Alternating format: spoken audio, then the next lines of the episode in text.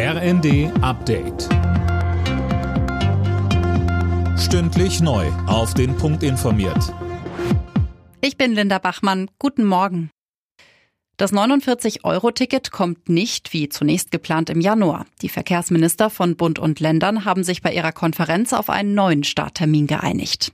Verkehrsministervorsitzende Maike Schäfer aus Bremen sagte, Wir sehen dass das eben in der Umsetzung sowohl organisatorisch als auch rechtlich als auch finanztechnisch eine große Herausforderung ist.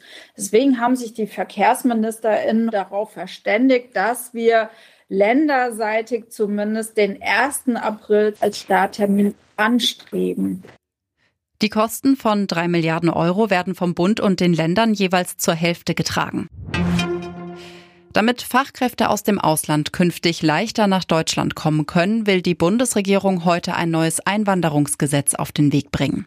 Unter anderem soll kein Arbeitsvertrag mehr nötig sein und ausländische Abschlüsse sollen leichter anerkannt werden.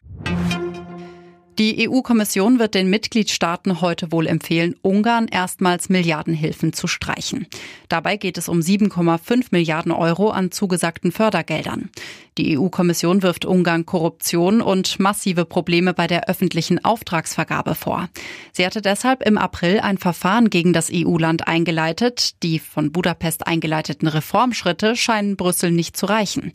Der grüne EU-Abgeordnete Daniel Freund sagte im ZDF, es braucht jetzt wirkliche Reformen, die diese unglaubliche Korruption, die einfach seit Jahren unter Orban herrscht, dass die wirklich beendet wird, damit wieder normal EU-Gelder fließen können. Und die Ergebnisse der Fußball-WM, Iran-USA 0 zu 1, Wales-England 0 zu 3, Niederlande-Katar 2 zu 0 und Ecuador-Senegal 1 zu 2.